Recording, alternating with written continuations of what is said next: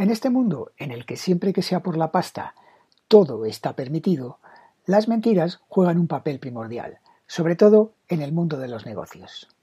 Una simple compraventa, un comprador por un lado, un vendedor por otro y pluf.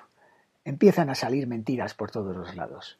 Hoy vamos a dejar tranquilos a los vendedores y nos vamos a centrar en la parte compradora. ¿Qué mentiras dicen? ¿Por qué las dicen? ¿Qué ocultan? Todo esto y mucho más en el capítulo de hoy. Comenzamos.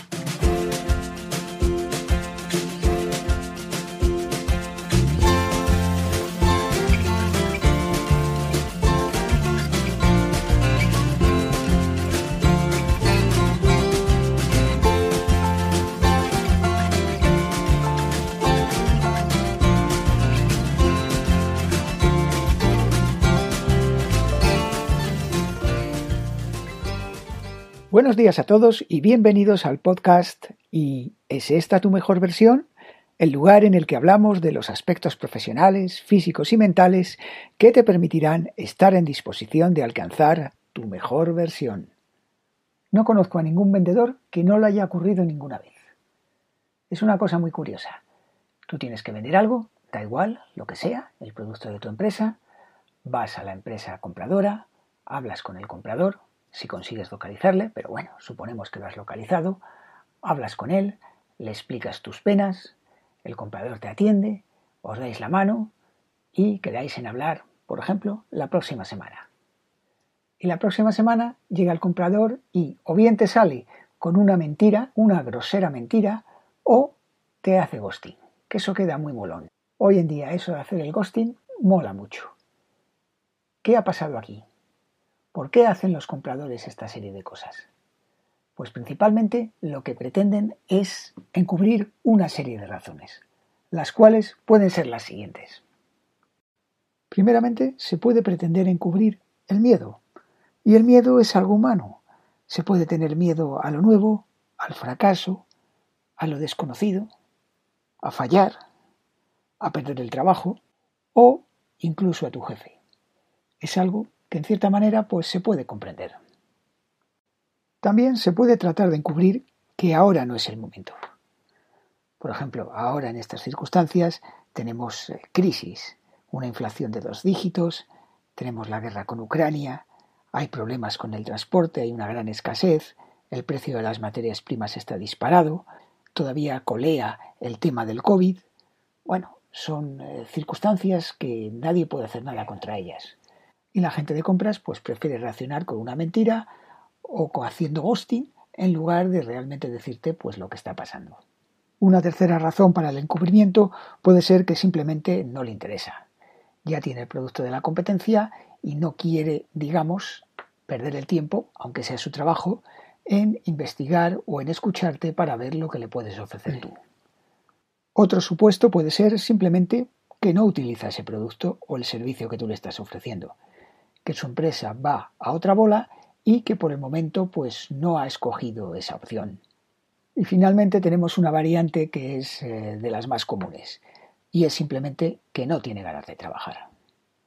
El escucharte a ti, el atenderte, el recibirte, eso va a implicar que va a tener que hacer un esfuerzo, que su cerebro va a tener que gastar energía y no le interesa. Está muy bien como está, vive muy cómodamente y no tiene ninguna ganas de escucharte.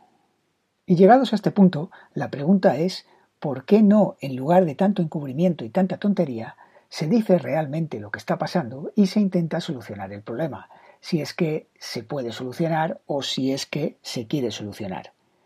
Pues eh, la verdad es que eh, todo esto se hace porque todas estas eh, razones para encubrir sirven para encubrir todavía una razón más potente, y esa razón es simplemente el agujero negro del poder.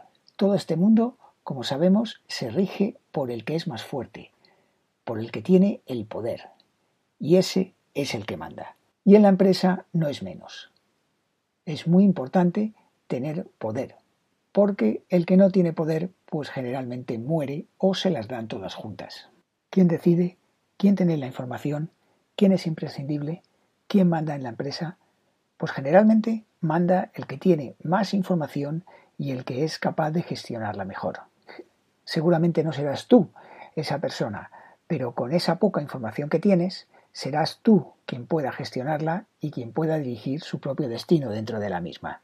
Entonces es por ello que para proteger esa información que tú tienes, impides o tratas de impedir que la gente o el comercial hable con otras personas de la empresa sin tú saberlo, que tú seas el único al que ese comercial pueda dar información relevante y que el comercial que intenta entrar en esa empresa no pueda sobrepasarte y llegar a tu jefe, ya que eso significaría que tú estás perdiendo fuerza y poder dentro de tu propia empresa. Evidentemente, de todo lo que hemos estado hablando hasta ahora depende del entorno situacional de cada empresa en concreto. Cada empresa tiene su situación económica, cada empresa pertenece a un sector determinado, tiene unos productos en el mercado y provee de un valor añadido determinado. Es por ello que no se puede dar una solución que general o se puede hablar generalmente de lo que ocurre en las empresas, sino que hay que centrarse a cada situación particular. Pero volviendo al principio, ¿cuáles son realmente las razones que están en la cima? ¿Cuáles son realmente las razones que encubren todo este proceso que acabamos de hablar? Pues principalmente la podemos resumir en cuatro, y son las siguientes. Primera mentira, vuestra competencia vende lo mismo pero mucho más barato. Nunca, nunca, eso no es así. No os podéis creer eso. No se puede comprar camello a precio de burro. Eso nunca se da. Hay que rascar un poquito. Porque a lo mejor lo que llamamos producto, a lo mejor es lo mismo. Pero si a ese producto le añades el servicio que va conectado al mismo, como puede ser un servicio postventa, el transporte, la certificación de calidad, los sistemas de pago, entonces ya no es lo mismo. Así que no nos limitemos solo a comparar lo que nosotros denominamos producto. Esa afirmación es muy general entre todos los compradores y es muy fácil de desmontar. Eso es simplemente mentira, solo hay que rascar un poco. Segunda mentira más común. Yo tomo la decisión final. No te lo crees ni tú. Está jugando contigo al juego del poder. Quiere que tú creas que él tiene el poder último y que le confíes todo lo que tú sepas y además no intentes pasar por encima de él. Simplemente está jugando sus cartas internas y te está utilizando a ti. Tercera mentira más recurrente. Lo siento chaval, pero no tengo presupuesto para ello. Bueno, ya volvemos a estar en las mismas. Yo comprendo que si tienes un presupuesto de 250.000 euros y yo te estoy pidiendo 50.000 adicionales, pues que sea un dolor de cabeza para ti. Primero porque seguramente esos 250.000 ya los tendrás asignados y segundo porque ir a tu jefe y pedirle 50.000 euros más o intentar sacar 50.000 euros más de lo que ya tienes adjudicado, pues es realmente un marrón.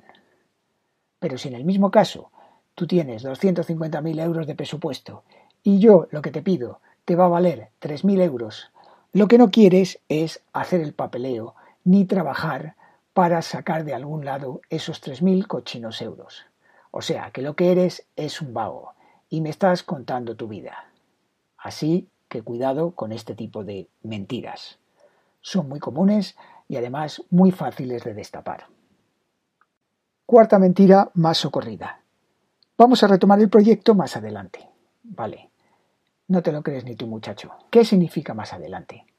¿Lo vais a retomar dentro de un mes, dos meses, dentro de un año, dos? Si le sigues el rollo, lo único que puedes hacer es tirarte ahí años y años y que el proyecto no salga nunca adelante.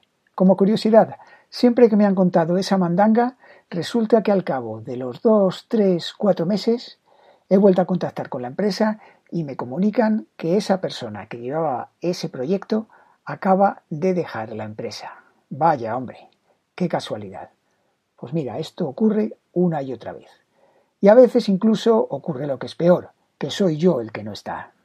Y ya os podéis imaginar la razón por la que ha sido. Sé que os he dicho que solo iban a ser cuatro razones, pero bueno, ya que estamos aquí, vamos a poner una quinta, que además esta quinta es la más famosa de todas junto al ghosting. Parece que de la razón que vamos a hablar ahora y el ghosting están muy de moda y queda muy chic. hacerlos en estos tiempos. Y esa quinta razón es esa que te dicen, oye, es que estoy muy liado, liadísimo, no tengo tiempo para nada.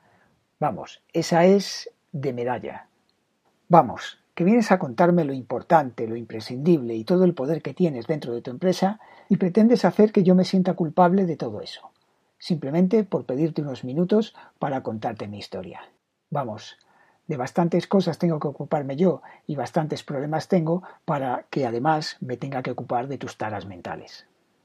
Bueno, espero haber puesto un poco de luz sobre el tema y que os haya servido de algo. No olvidéis que a lo largo de nuestra vida todos, absolutamente todos, vamos a tener la oportunidad y vamos a estar en la situación de tener que comprar algo o vender algo. Y saber cómo funcionan los, dos, los mecanismos, tanto de compra como de venta, será siempre de gran utilidad. Como siempre, espero vuestros comentarios, ideas o propuestas y si os ha gustado, pues, ¿por qué no recomendarlo? Gracias por escucharlo desde cualquiera de las plataformas que hayáis elegido y hasta la próxima semana.